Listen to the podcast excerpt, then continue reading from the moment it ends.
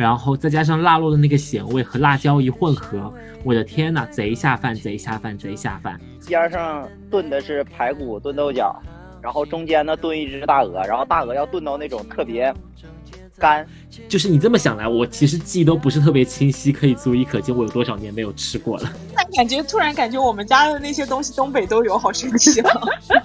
你吃到嘴里的时候，你就牙牙齿碰撞着出来，就是呲的一声，就是那种酥脆的感觉。Hello，大家好，欢迎来到本期的来聊会儿天，我是每天对着炸鸡嘶哈嘶哈的杨柳。好，大家好，我是今天还没有吃晚饭，但是知道这一期要聊的主题之后，现在饿惨了天的鳄梨。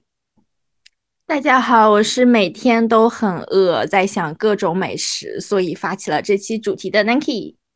啊，然后我们今天还邀请到了一位新朋友，然后新朋友来跟大家打个招呼吧。我是一个刚吃饱饭，实在不知道该怎么说的苏南。好，我们来今天欢迎我们的嘉宾苏老师啊。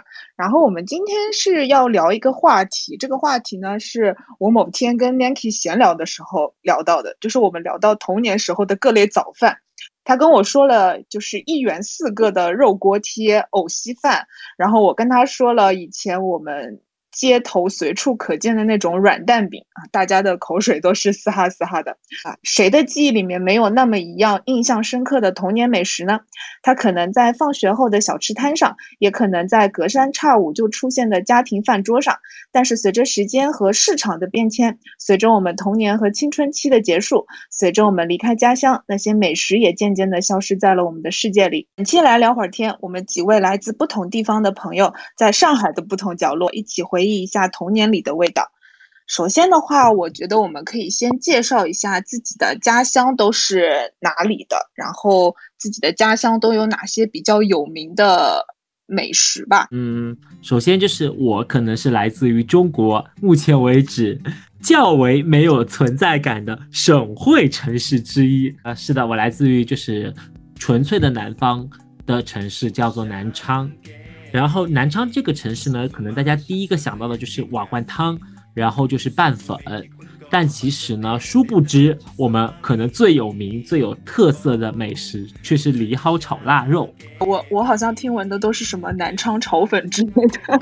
对啊，就是那个拌粉，就是听说特别的好吃。哦、对对对，拌粉，对的、嗯。这几年比较有名了，瓦罐汤跟拌粉，但是可能早前代表南昌的却是梨蒿炒腊肉，这种没有也是同样没有什么存在感的食物呢。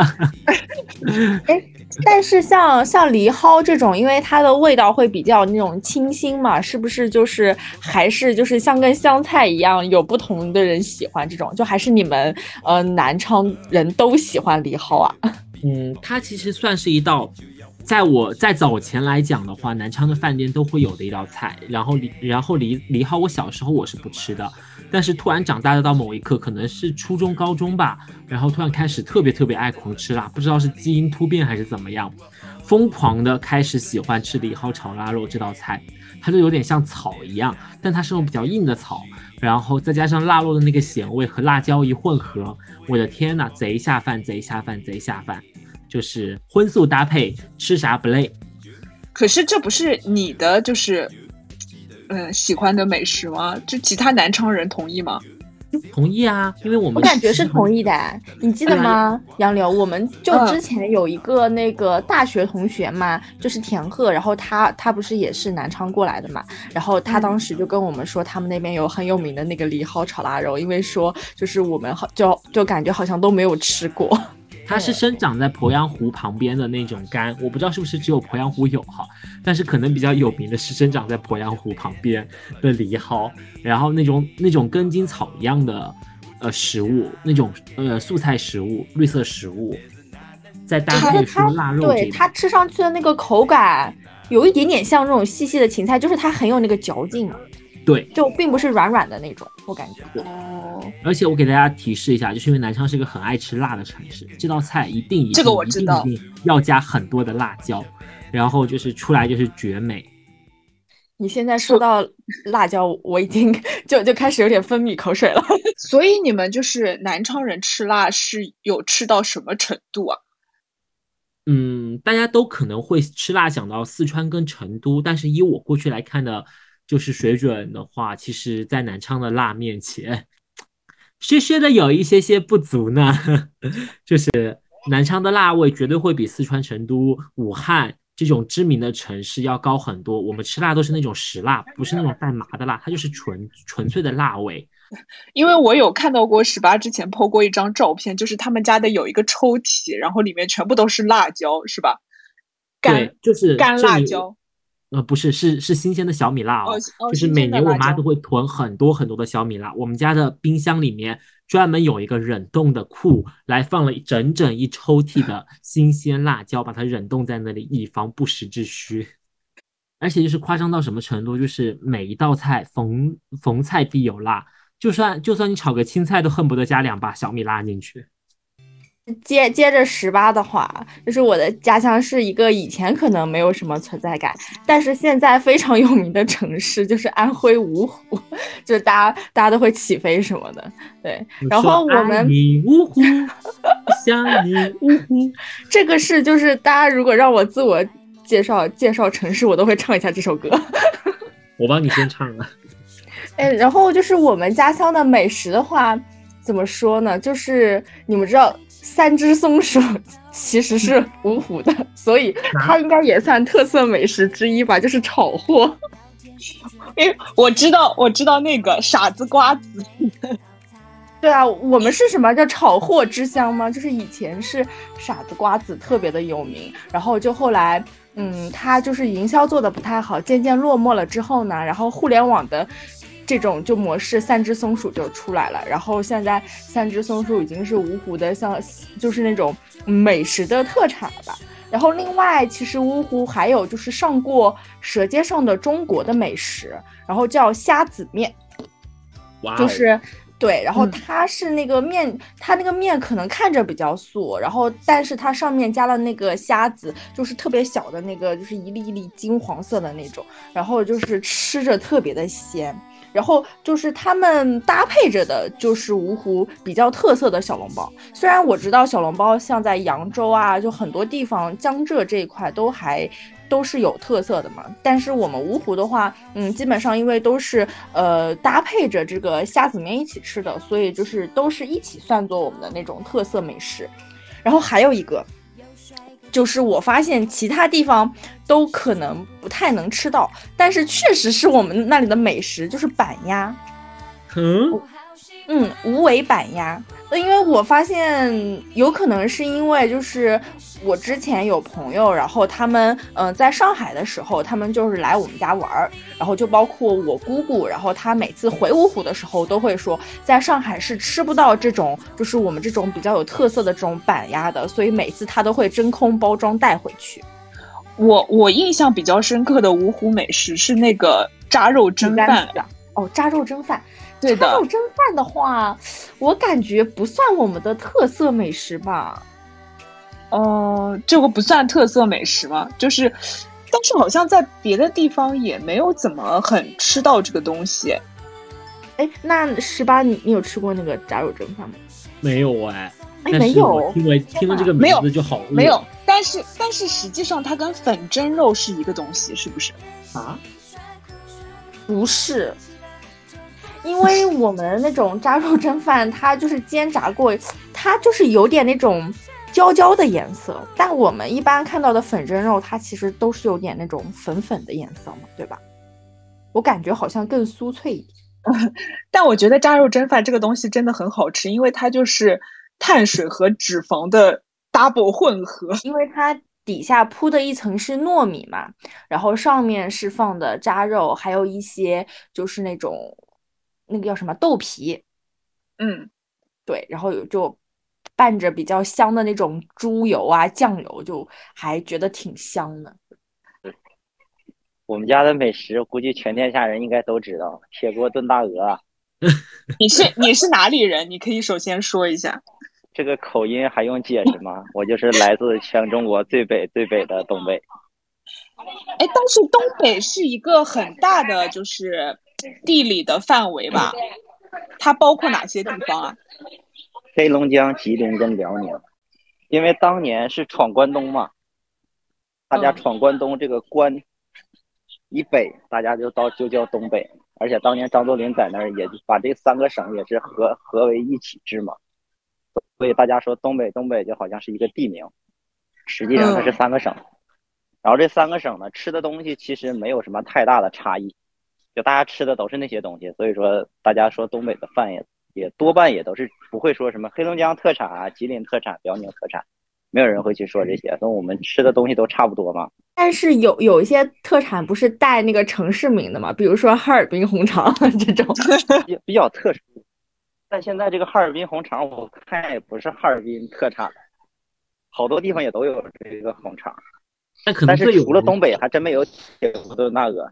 在南方应该叫地锅鸡，哦，哦，原来是这个，东北的铁锅炖大鹅就有别于地锅鸡，是它的 Plus 升华版。地锅鸡跟你们说地锅鸡呢，是因为它们两个的做法差不多，但是材料跟用法都有很大的区别。因为那个锅是一样的，但是嗯东北的锅呢，跟地锅鸡那个锅还是有那么一丢丢的区别。就正宗的铁锅炖大鹅呢，一般都是大锅套小锅，就像你们吃的那个火锅中间还有一个中间还有一个小锅一样。嗯，通常呢，就是外面的锅跟里面的锅煮的是不一样的东西。比如说外边煮排骨豆角啊，中间再炖一只大鹅。啊，我们通常是这么吃的。这一道菜那也太丰盛了吧！呃，对，这个不涉及荤素的问题，基本上你想要什么都有。而且这一锅根本不是两个人、三个人能吃完的，大概应该起码五个人起步吧。这这也是我对东北菜的一个迷思，就是我永远没有办法一个人做到吃完一整一整盘菜，不管是小鸡炖蘑菇也好，还是他刚刚说的这个什么炖大鹅也好，我都觉得不是我一个人我觉得上海的东北菜分量都是假的。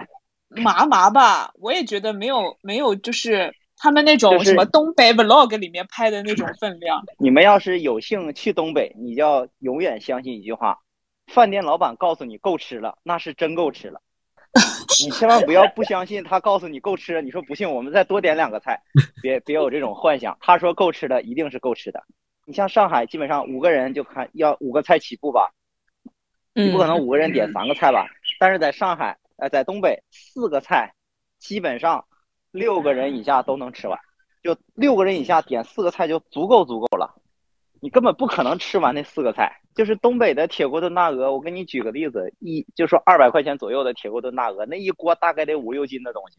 通常情况下，我爱吃的啊，就是边上炖的是排骨炖豆角，然后中间呢炖一只大鹅，然后大鹅要炖到那种特别干，就是那个要把那个肉里的油都炖出来，然后它有点酥，然后还有点还不柴，吃起来，然后边上再码一圈饼，再两个凉菜，一箱啤酒，就已经就很完美。哇，哇，饿了饿了。我也提醒听众朋友们，就是看收听我们这一期节目的时候，最好真的是旁边有点什么吃的，准备好花生、瓜子、饮料、茶来听这一期，要不然你会极其之饿。以前在有有这个羽绒服之前，在大鹅在东北就是一个别称，只要一下雪，大家就要吃大鹅了。然后那些毛就拿去做羽绒服了，是吗？那有可能。比较正宗的大鹅店，它都是开在那种比相对比较偏僻的城乡结合部上，因为那些鹅都是新鲜的，它不是从什么供应链上买来的，那鹅都是他自己养的。现抓就是今天现杀，来客人了就从那个你看，你看哪你看哪只好，你就去，就跟在饭店里挑鱼一样。挑鱼啊，这画面也太美了吧！我的天呐，我有一个朋友喝多了，跑人家后厨抓了一只鹅回家，说啥也不不放手，逼得我没招了，我给他买了一只活鹅。然后呢？抓回回去之后是养起来了还是怎么样？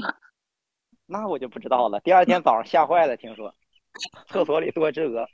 介绍一下我是哪里人，因为首先我是上海人，但是呢我是上海崇明人，就是你知道崇明和上海市区它是两套生活体系，它它的一些饮食习惯，然后风俗，然后包括就是呃社会风貌，它都有一些不同的，所以就是我可以来说一下是关于呃崇明美食这一块。其实崇明的话是一些农副产品比较有名嘛，就是像我们的话是比较有名的是，比如说崇明的羊肉，然后崇明的那个就是呃金瓜，你们知道吗？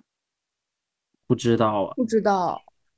对，它是一个，它是一个怎么说？就是我从小吃到大，但是我发现基本上除开崇明以外的地方，哦不对，除开崇明和启东以外的地方，很少有人知道的一种，算是什么蔬菜吗？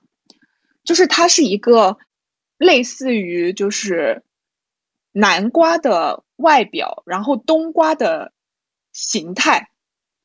你们可以脑子里面想象一下，然后呢，就是它这个剖开以后，嗯，就是有点像南瓜的样子，就是里面。然后呢，吃法是你把这个东西放在那个就是蒸笼上面蒸熟，蒸熟了之后，你拿那个勺子轻轻的刮里面的肉，它会变成丝，它就会变成很多很多很多的细丝。然后，然后我们就会拿它，就把那个细丝拿出来，然后拌那个葱油吃。然后它是一道凉菜。它是什么味道的？它就是很爽脆的海蜇，吃过吗？嗯，吃过，吃过。对，然后它类似于有点像海蜇的口感，就是那种脆脆的凉菜。然后我觉得崇明还有很多就是很神奇的，就是外面人都不知道的东西。再比如说。就是绿色的茄子，你们平常吃的多吗？我有看过，但是好像这个是上海特产吧，其他都是看到紫色的，只有上海那边是绿色。我反正是就是因为我奶奶糖尿病，所以她吃茄子吃的都是绿色的茄子。对，就是就是，我想我所以前段时间那个社区里面发那个绿色的茄子，我还很惊喜，你知道吗？因为。我觉得在市区里面很少能看见绿色的茄子，都是那个紫色的。我那个绿色的茄子是从小吃到大的，就是我长到很大我才知道茄子是紫色的。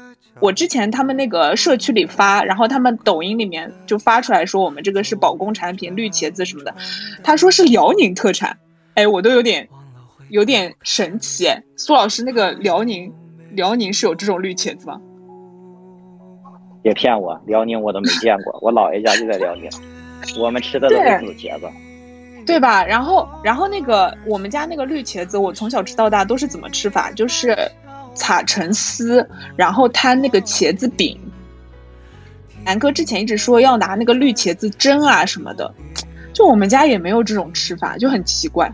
就我们家都是，要么就是切那个茄茄子块，然后煮毛豆吃。然后要么就是把它就是切成丝，然后摊茄饼吃。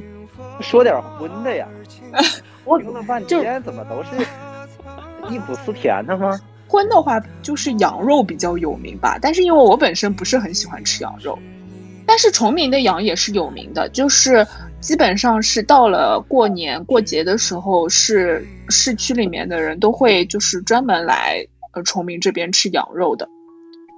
哦，嗯。对，然后我宁夏西西北的羊我都吃遍了，我还真没吃过崇明的羊。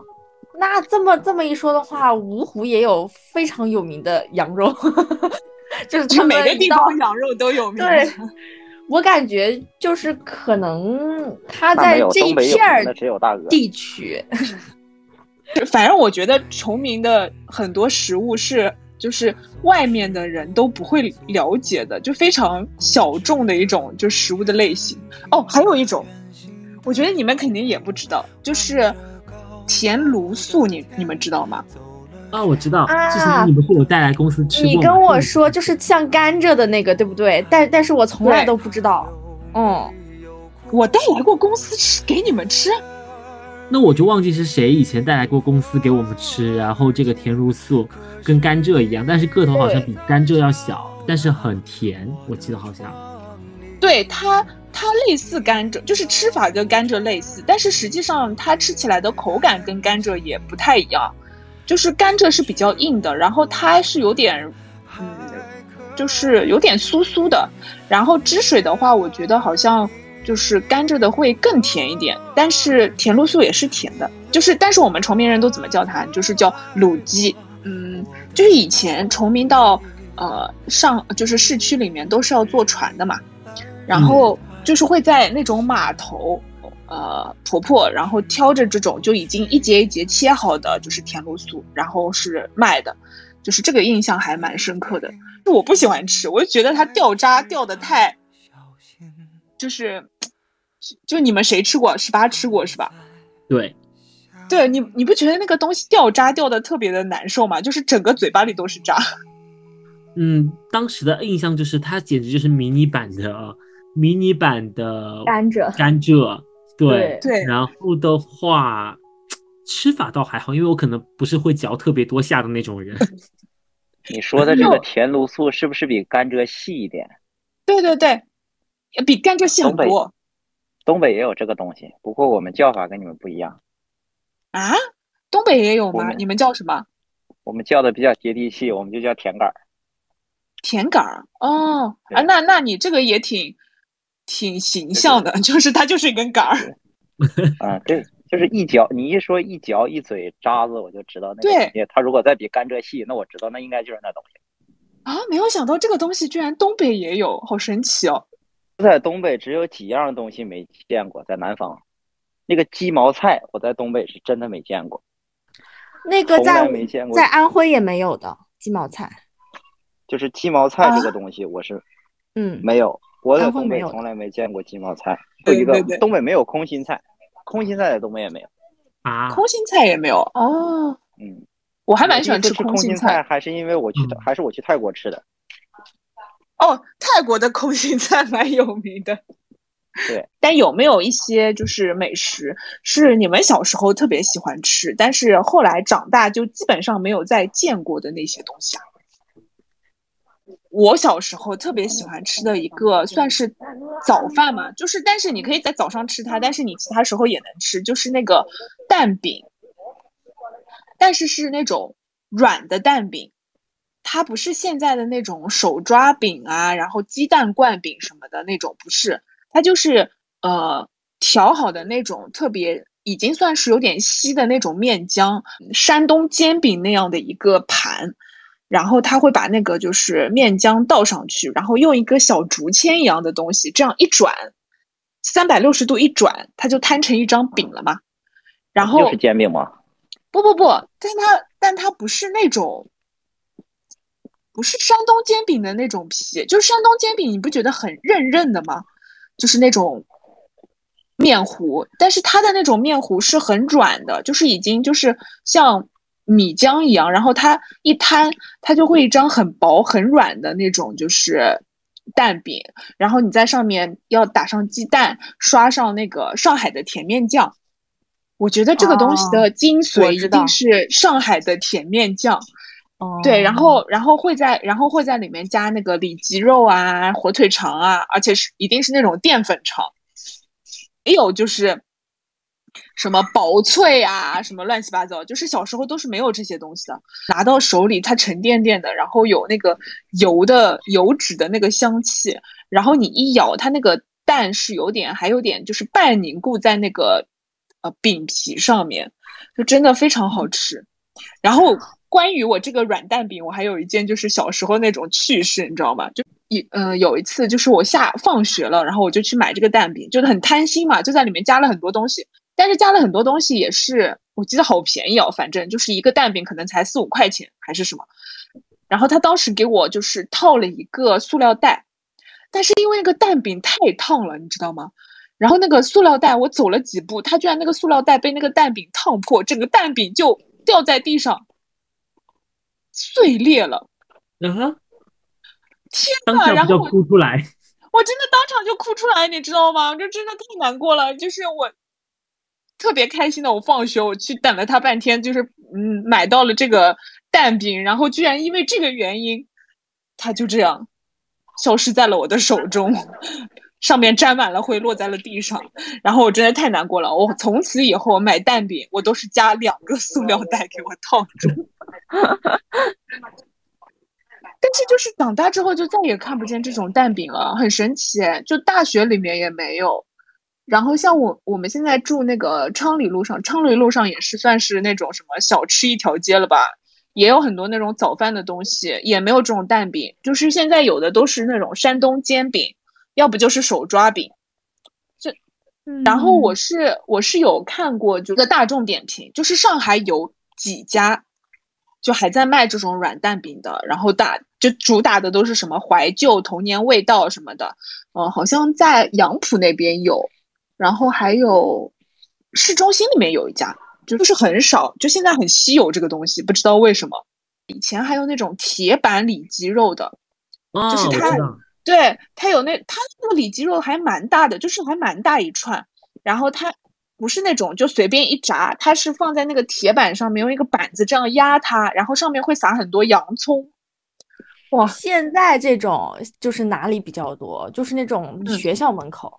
因为你像那个我在芜湖，就是我们家是离那个有一个大学比较近嘛，然后那个学校门口就是这种摊子特别多，然后就感觉一到晚上的时候就都是烟火气，然后很多学生都会从他们那个学校里面出来，然后就买那个铁板烧什么的，就还有什么铁板鱿鱼啊，铁板鱿鱼好像小时候真的没有，就是印象最深刻的就是那个里脊肉，但是后来。后来就是感觉那种车也少了，城管严控啊，还是怎么样？就是市容市貌之类的，这种铁就是铁板的里脊肉，也就是渐渐的都看不见了。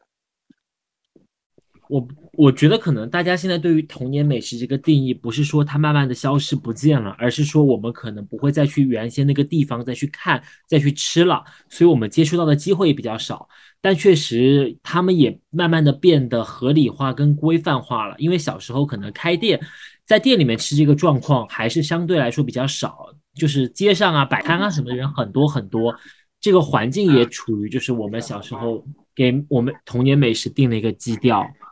在南昌的话呢，我自己比较有印象的是腐根，你们不知道有没有吃过，就是类似于大杂烩一样，然后全部都汇聚在一个。碗里面什么都丢进去煮，可能里面有些豆干、豆皮，然后有一些肉类吧，可能这种类型的东西。就是你这么想来，我其实记忆都不是特别清晰，可以足以可见我有多少年没有吃过了。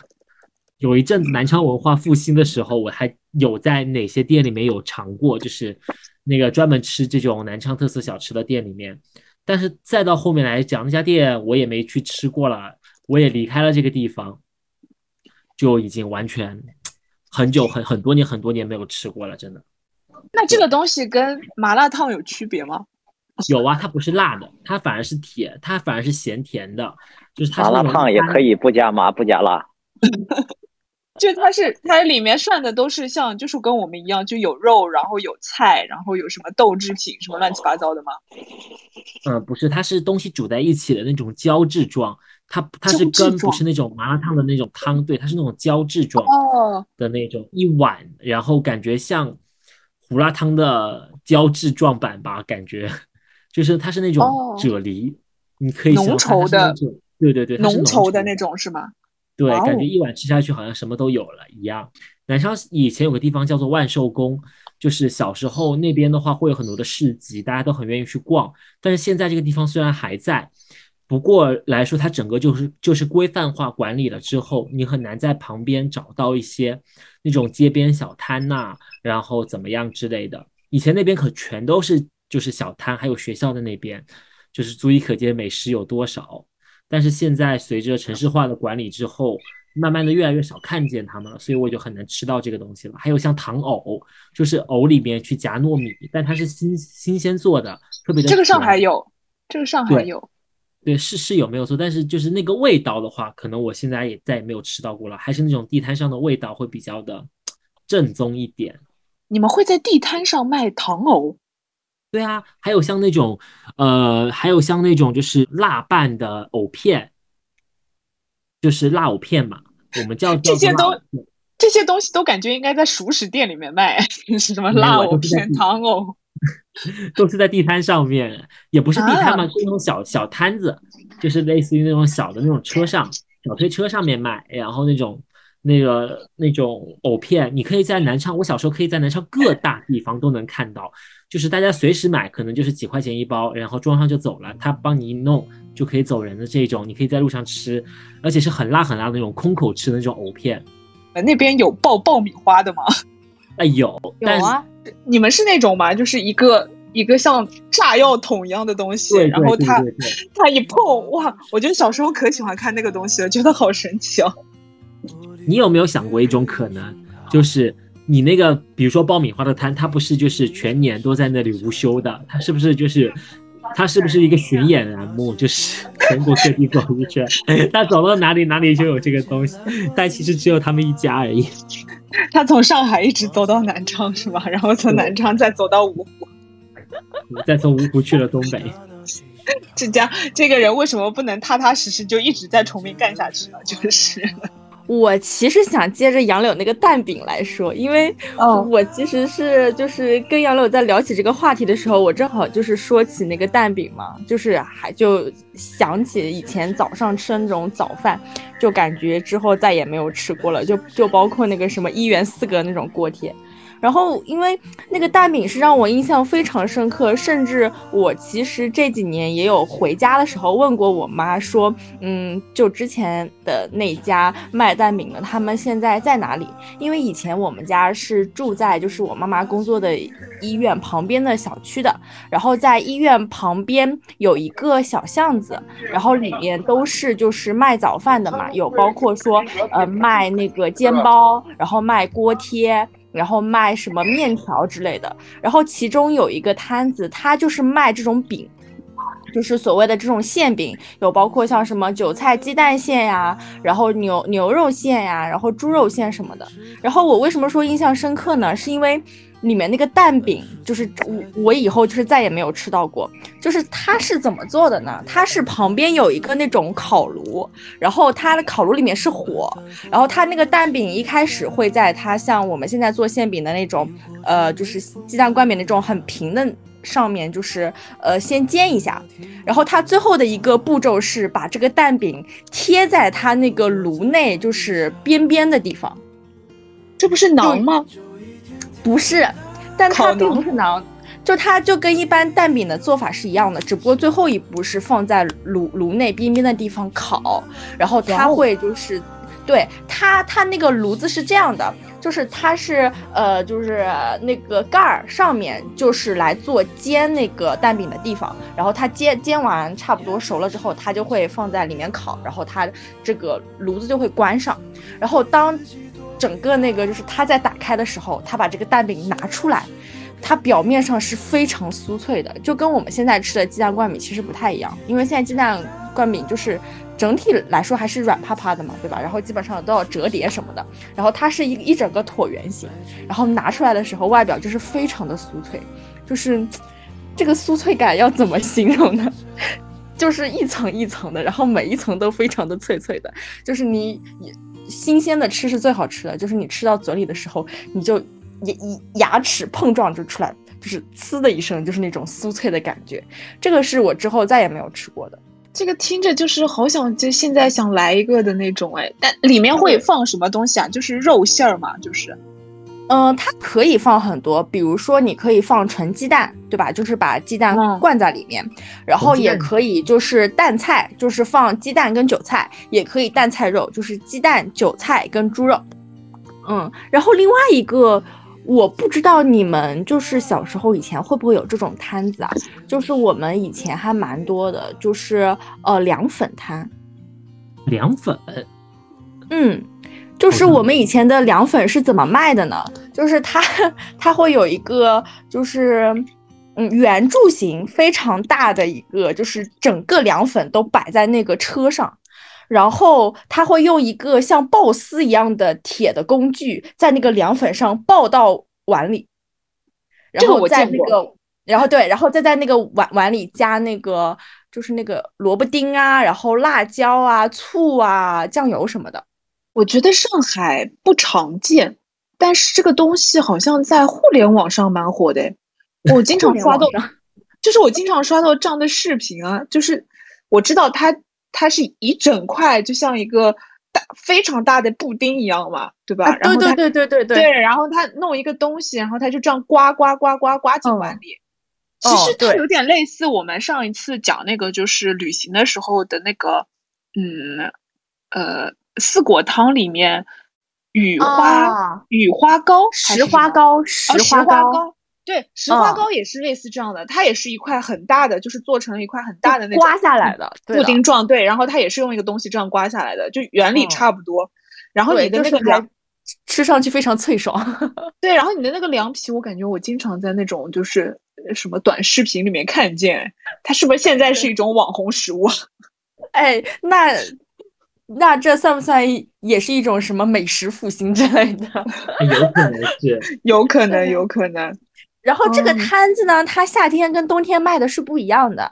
夏天它会是这种，就是你刚刚说到的，就是旧布丁，就是就摆在台面上。那呃，没有人买，买的时候就盖就盖个纱布什么的。然后冬天呢，它是会把这些凉粉都切成那个小小的立方体，然后炒。就是用我刚刚说到的辣椒、酱油、醋，然后萝卜丁，就是炒在一起。哦，杨柳，你记不记嗯得我们以前在吃那个烤鱼的时候，然后里面有个那个好好神奇的东西，那是什么呀？魔芋啊，立方体啊，那个就是魔芋吗？哦，那个是那个是魔芋，对，就哦类似吧，就好像就是就是那些东西都类似，就是口感也有点类似，是不是？就是那种胶对有一点状的，对对对对，就是就是某种粉，然后给它弄成像凝胶一样，然后就是做成各种形态。我觉得就你们说东西摆地下，你知道东北什么东西摆地下卖吗？我们没有摆摆地下的，我们摆推车上摆摆 推车啊，小推车摆东摆东北是把冰棍摆在摆在摆，拿个箱子摆在地下卖。啊，因为你们那边太冷了，你们可以直接冻住，对不对？给你们说一下东北的，就是你们吃过冻梨吗？哦，没有，我知道吃过，我没有吃过，我很有吃过想吃，这个太火了，这个东西现在。对，对现在可能是互联网带火了，就是我小的时候才有，现在都基本上吃不到那个东西了，因为冰箱冻不出来那个冻梨的味道。冻梨是就是什么口感呢？我跟你形容一下，就是那个冻梨，它冻冻的特别硬，你要把它放到凉水里把它化开，啊，一定要放到凉水里化，然后那个梨稍稍软一点儿，你吃起来它就像就像天然的梨的冰沙一样。你是拿根吸里管的那个汁它吗？不不，你咬一口，里边的那个梨的汁水全部变成一个一个一个个的小冰晶，而且你的口感是能吃出来的，它是冰沙的那个口感，不是一坨冰，是冰沙啊，我以为是梨汁，就是类似。就对，是那种口感，口哦感是冰沙的口感，但是它是梨汁的味道，而冻梨特别特别甜，我也不知道为什么，它特别特别甜，就甜到让你觉得，他觉得你觉得它好像加了什么东西一样，我有个疑问，为什为什么那些冻梨看上去都是黑色的呀？对呀、一冻一一冻它就黑色啊，冻坏了 冻坏就是黑色啊？啊，对，那个梨就是黑色的。第二个神仙吃的吃法叫冻柿子，那个柿子要冻了以后才有灵魂，就是那个柿子里不有柿子籽儿吗？嗯，那个柿啊对有柿子的那个那个柿子籽，你无法想象那是一种又冰又挺凉又甜，而且还吃着特别顺溜的一个口感。就冻跟不冻它是两个东西。你说地摊儿，我跟你说一下东北的地摊儿，可能现在南方也有，但是估计没有东北的那种做法。就是大家都知道烤冷面，应该都知道吧？啊，烤冷面知道，东北的原来东北真的烤冷冷面，东北的烤冷面是真的烤冷面，是真的面那个对吧？不是那个那个什么一那个那个做好那种一板板一排啊，对，东北就是直接把面条放上去烤，然后给你压成一个烤冷面的形状，对给你切开。我有看过那个什么，就是美食节目，就是那个啊就是纪录片，然后说那是真的面条压出来的，说说我们吃吃的都不正宗你们吃那个是，你们吃那个就跟现在那个工业化的手抓饼一样。啊！对对对对对说，工业化那个手抓饼不好吃，但是它肯定不如真正的手抓饼好吃。我也很好奇，就是我们吃的这个东西为什么叫烤冷面？我感觉跟面也没有关系、啊，跟面没关系对吧？就是 东北有一个，就为什么叫烤冷面？这个东北最开始有一道菜叫冷面，嗯，就是它可能是主食，但是我们一般就把它当成面条，就就跟正常你们点的那种红烧牛肉面或者是西红柿鸡蛋面一样，就是冷面。然后烤冷面呢，用那个面呢，就是冷面的那个面，哦，它是面的它是，比较，对，它是利用冷面的那个面烤出来的。我上一次吃还是上大学的时候，就这个东西真的是又酸又甜，你想放点辣椒，它也好吃，就放什么都好吃。你那你们上面也会像我们一样放那个什么里脊肉、火腿肠什么的吗？呃，不会不会，一般一般啊，灵魂就是双面蛋就可以了，就已经很好吃了。哦，就两边一面一个蛋就就已经很好吃了。嗯火腿肠一般就放就放也放那种淀粉的，不放那种肉的，肉的不好吃。哇，嗯原来东北的烤冷面是真的把冷面烤出来啊！我天呐，哦对，他是真的把冷面烤出来。都吃过那个杂山东的杂粮煎饼，嗯，真正的山东的杂粮煎饼呢，跟上海卖的它不是一个味儿的，对，它不是一个味儿。啊它，完全完全不是一个味儿的。就我去嗯山东吃，就是上海无论哪家店做，它都不如山东的好吃。嗯，我吃因为过山东的煎饼，因为做那些杂粮煎饼的人根本就不是山东人啊！就跟上海的锅包肉，我没有吃到一家就比较符合北方人口味的锅包肉。上海的锅包肉让我吃起来都有一股拿番茄酱做出来的味道。我感觉上海的锅包肉大部分都是拿番茄酱做的吧？但是实际上东北的锅包肉，东北的锅包肉是只用糖跟醋，它不用别的东西，只用糖跟醋。哦，好饿哦！啊，现场再给你们讲一个东北的好吃的。嗯，就我们小的时候，其实还有还有一种东西，现在其实真的没有了。就我们小时候，就我在南方只见过烤红薯，但是红薯其实不好吃，好吃的是地瓜，地瓜是比红薯好吃的。红薯和地瓜不是一个东西啊！我曾经跟无数个人解释过红薯跟地瓜是什么东西，后来我终于发现了它们两个的区别。地瓜的瓤是黄色的，就地瓜的那个瓤，就你把哦皮剥开，里边那个瓤是黄色的，是土黄色的。那我不就是我们说的，就是红心番薯和黄心番薯吗？那反就是地瓜跟红薯它不是一样的。然后我们除了烤红薯以外，小的时候那个地摊儿里还有卖烤土豆的，跟烤玉米。我不知道南方有没有，反正我只有在北方见过那种烤土豆跟嗯烤玉米。烤南玉米有，但烤土豆没有啊。南方烤玉米有，烤土豆比较少，没没怎么吃就是过。就是它是它是一个那种像一个四四方方的那种大铁盒子，然后它在那那里边装上一个一个小抽屉那个样子，然后中间都是空心的，然后把土豆放到上面，然后把那个抽屉塞进去，然后它就在里边烤。嗯，然后东北的灵魂其实是东北的酱汁，就东北的酱是全国独一份的味道，因为那个酱是要用黄豆自己做的，不是像外边买的那种酱，它是有比如说这个口味那个口味。东北的那个酱就是，哎，我也说不上来那个酱是什么味道，但是它就是很好吃。是涂在什么上呢？就是，呃，我给你举个例子，就好像郫县豆瓣豆瓣酱，它是一个，我不知道是不是郫县的一个特产啊，它是一个这种味道。东北的酱呢，就跟郫县豆瓣酱一样，它是另一种酱，就有点像黄豆酱跟跟什么的混合体，这我也说不出来。但那个东西呢，就是因为我们北方人是会吃那些生菜的嘛，就我们叫蘸酱菜，我不知道南方有没有。我我又想起了一个只有东北才有的东西，我们叫大碴粥，我不知道南方有没有，就是玉米煮红豆。但是呢，这个东西你们要是没吃过，你是想象不出来它的味道的。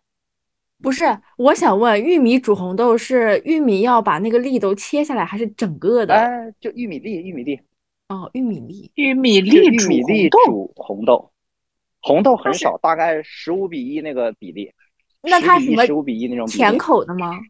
不是，它煮出来就是，嗯，就是比如说你们在南方，我们家里就在北方啊，家里不太想做饭的时候，或者说就想吃点清淡的时候，我们通常的选择呢就是吃点大碴粥，然后抠一个咸鸭蛋吃，就那个东西就跟粥一样的口感，但是呢，就跟我们喝白粥一样。它比白粥好喝多了。有空我给你们煮，真的不是一个味道，那个东西简直太好吃了。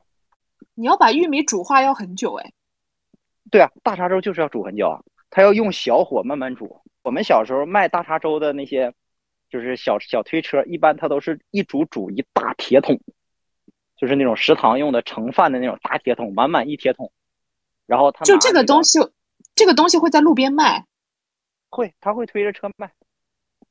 我记得当年的价格好像五毛钱一瓢，就他拿一个容器，大概就是嗯，上海的碗大概要就那种面碗一碗五毛钱，这都是小的时候才有的，现在这种东西没有。我在上海，我无数次想吃这个东西，后来我发现我只能自己做。我发现现在就是东北的很多东西，互联网上都很火啊。就比如说，你们肯定刷到过那个什么东北麻辣烫，嗯，对，哦对？吧？就是就是那个什么要搞芝麻酱还是花生酱拌在那个麻辣烫里，麻酱对吧？麻酱，然后麻酱，对麻酱，其实其实每个地方麻辣烫都不一样嘛。你像我们那儿的麻辣烫都是放甜面酱的，就是味道跟别的地方不一样。甜面酱在麻辣烫就是我们芜湖有种专门的甜面酱，味道很好吃，真的就是麻辣烫味道不一样的。那我觉得上海的甜面酱是最好吃的，就是刷在那个什么蛋饼上、炸串上，就那个甜面酱真是绝了。嗯，就而且千万不能加辣北京烤。炸在麻辣烫里。不是应该 刷在北京烤鸭的那个饼上吗？哦，对，北京烤鸭的饼上也特别好吃。对对对。而且我发现每个地方麻辣烫煮的东西都不一样，就发就比如说我就是在我们那边，就是我们麻辣烫里经常放的一个是脆皮，一个是管子，我在其他地方都没见到过。脆皮跟管子是什么？是什么东西啊？他们都是豆制品，但是其他地方都没有的卖。就是我在其他地方从来没有看到过这种豆制品，就是那个管子，我还以为是什么内脏呢。不是那个管子，就是嗯，它是它怎么说呢？就是腐竹非常多的腐竹，然后成为了一个圈，然后非常硬，像个管子一样。那就是你们就是说的这些嘛，都是外面一般能吃到的嘛？就还是说家里面也会做我觉得我家里做的，外面都能吃到。啊？那我必须得寄出我们家的，就是一个一个一个菜，就很神奇，就是每到呃七八月份的时候，我们家就会做一种，就是我妈会我妈会调那种面浆，然后摊薄薄的那种小饼，然后为了这个饼，我们家要烧一大桌子的菜，就是比如说什么绿豆芽炒韭菜，然后那个就是呃豆腐肉末，然后还比如说那个茄子肉末、咸鸭蛋，嗯，是不是要卷着吃？对对对，然后就就是要把就是这些我跟你说，这个东全部都你你说的这个东西，在东北满地都是，啊，你们那边叫什么？我们那边就叫春饼，哦，春饼，对，哦，春就是有两种饼，一种是春饼，一种是金饼。春饼呢，就是呃，它是黄色的，稍稍有一点点厚；金饼呢，它是透明的，就有点像，就就是就是我也不知道它是怎么做的，但是它是那种薄薄的透明的一种饼。那然后呢，那我也是要点一桌子菜，要卷要卷着吃。哦，那我们家就好像饼可能有点区别，就是饼不是黄黄的，我妈调的也是那种白白的，但是它没有到透明，就是它也有一定的稍微有一点厚度。那差不多就是你说，就是我说的金饼，只不过做法哦有一点点区别。然后就是对要是。要为它配一桌的菜，就是我说的那些。那东北一般会什么时候吃这个春饼啊？全年都在吃，啊，全年都在吃没有特。殊，没有特殊时候，就是它是一个，就好像麻辣烫似的一种独特的菜的品种，就是春饼店，就跟烤鱼啊什么的这些店是一样的。你想去吃，它什么时候都有，它不是时令的。哦，那我们家就是。时令的。我们家就是时令的，就是每年在七八月份的样子，就是在某个节气上，我觉得可能，然后就感觉我妈就说，哦，就是今天，就是比如说在那个时间段，然后我回家了或者干嘛，她就说，哦，那我们今天就来做这个。她为为此就是摊这些饼都要摊很久，然后烧这些菜就烧一桌，然后我基本上就是吃一个差不多就要饱了嘛，我妈就说不行。就我摊了这么多饼，就是我爸得必须吃三四个，然后我必须吃两三个，就是这种。有可能江苏有哎，因为我们现在也没有江苏人。啊江苏我那那我那我必须得说，我觉得江苏是有的，因为我妈是江苏人。对啊，我觉得江苏应该有吧。上海其实也有这种店啊。上海有这种嗯店吗？江苏可能没有，因为我爷爷奶奶都是江苏人，至少我在 爷爷奶奶家的饭桌上没有吃过这个东西。杨柳，你可以回忆一下，就是是是不是祖上有什么东北人之类的？突然感觉，突然感觉我们家的那些东西东北都有，好神奇啊！哦，就是你们到了上海之后，有受到过哪些就是嗯饮食上的冲击吗？有，我我简直惊了。嗯，我说一个我觉得上海的黑暗料理吧。嗯，就是我吃到现在，我也觉得这个东西我简直是无法下咽。叫什么我给忘了，好像叫就跟一种料糟的鸡蛋，什么赛螃蟹还是什么，反正就是一个鸡蛋，但是它居然是酸的。我记得特别清楚，我在兰心吃的，我的同我的上海同事跟我说，这就是上海地道的什么什么什么上海菜。啊！我吃到这个鸡蛋的时候，我简直一口没吐出来。我从来不知道这个鸡蛋居然能用醋来做，受到我再也不。我再也不想看见它了。就上海菜，其实给我的唯一印象就是它为什么比东北菜还腻？我觉得东北已经很爱，就因为我妈从小做菜就比较爱放油嘛，就她觉得油少了不好吃。结果我来上海了以后，发现上海人怎么比北方人还爱放油？就好像所有的这些东西都好像在油里捞过一遍那个样子。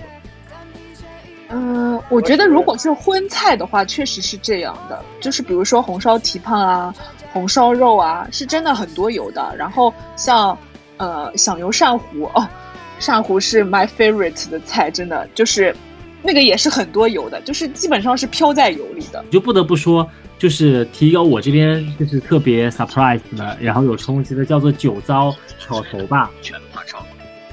不是不是酒糟草头。是料，是料糟吧？嗯，酒香草头，酒香草头，酒香草头。我知我知道那个菜，那个菜还没有那个鸡蛋有冲击。酒酒糟是酒糟，白酒是白酒。嗯，但是就是总的来说，这道菜对我来讲也是比较有冲击性的。然后我会觉得，哇哦，就是我是第一次在上海吃到草头这道菜的，就跟杂草一样的口感。最开，而且还是我在新公司入职的第一天，第一顿工。跟大家吃的中饭里面就吃到了这个东西，没有错，就是晶晶点的那一顿饭里面。顺顺便那天还让我第一次喝到人生第一口江小白，然后我觉得哇，怎么会有这么奇怪的菜，嚼都嚼不烂，然后 就是吃进去跟杂草一样。那说明它烧的不够好，就是它可能就是已经炒的有点老了，就是炒的有点老，你就容易嚼不烂。因为实际上你烧那个酒香草头的时候，就是。呃，酒白酒先下去，然后就调味道什么的。呃，草头应该在里面滚个十几秒、二十秒就直接捞出来的，就时间是很快的，才会比较脆嫩。就它可能炒老了。我冲击倒还好，因为大家都是南方人，我感觉就是没有什么太有冲击的地方。但是我记得我有很多也确实是在上海第一次吃，比如说那个烤麸，我就是在上海第一次吃的。啊，对，我知道。对我当时觉得，哇哦，怎么会有个菜甜甜的，还是这种口感？作为这里唯一一个北方人，我要发言了。我们的粽子是不一样味儿的，我们的月饼是不一样味儿的，我们的饺子是不一样味儿的。我们唯一味道一样的，可能就是汤圆了。我们那儿饺子吃的是比较多的，就大部分节日是吃饺子。东北不是端午和。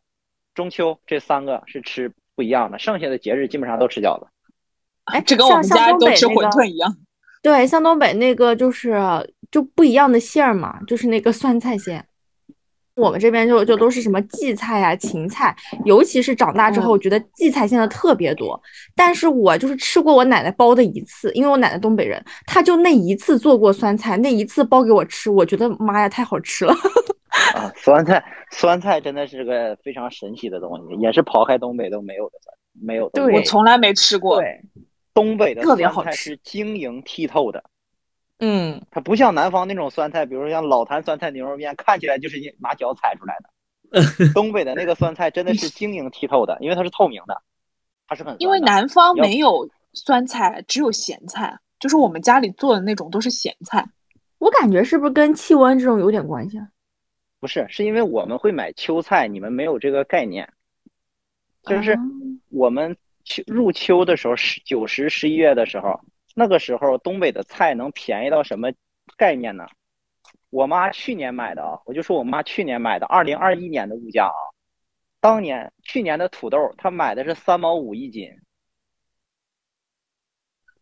对，就上海可能现在疫情都已经快涨到五块钱一斤了，东北是三毛五一斤，然后白菜，一颗白菜就一整颗白菜啊，大概也就一块钱不到。啊，我妈买三百颗白菜都花不上一百块钱，三百颗白菜啊，也就一百块钱左右。我妈，你看我妈买一买买二百斤，就冬天秋天的时候啊，买一百斤二百斤，把我车后备箱整的全是白菜叶子。她就买买白菜买葱这些，葱也很便宜，葱一毛五一斤。说你们，那你们就是在上海，如果是非常想吃那个家乡的那些食物，你们会怎么办？要不然就是自己去做，因为有的时候你会发现外面卖的店铺开的味道可能并不能满足你对家乡美食的怀念，所以你觉得自己做是一个最方便也是最简便的方式，或者是回去的时候就是大吃一顿。其实的话，还有就是用心的去祈祷，说上海能够多多的开店，因为像南昌拌粉啊，然后那个瓦罐汤啊，现在上海这个地方其实已经有蛮多的门店在做这件事情了，而且有些门店的味道其实跟家乡真的还差不多，就是稍微有改良嘛，但是是差不了多少的。童年的那些我都不会做，哎，我感觉都是需要一些就是 独门秘方这种，哎。这么说好像是哎，就是我们小时候吃到的那些东西，好像都不是家里面可以做出来的东西。对啊，你就像呃那个，就刚刚开头说到的那种藕稀饭，我们家做也做不出那种颜色跟味道，也不知道它藕稀饭里会放什么。回去一趟，发现家乡有发生比较大的那种变化。对，像我自己是呃，每次回去感觉好像有一些地方我就不认识了。还有就是，譬如说那些商业中心，平常跟朋友们大家一起去的商业中心啊什么的，好像都有了新的变化，就不再是说以前以我们小时候玩的那个地方聚集为中心了，他们有了新的拓展渠道。对，那你以前像你在南昌的时候，就是大家小朋友一起出去玩，都会去什么地方？我们都会去吃东西啊，比如说会去建德观吃东西啊，或者是去八一广场啊，然后那个去就是还是哎，就还是那种类似于小吃一条街吧这样子。但是现在好像大家已经不是这样子了，大家整个的消费观念啊，包括说大家去的地方啊都不太一样了。而回到家乡，就感觉变化蛮大的，确实是那些小吃街。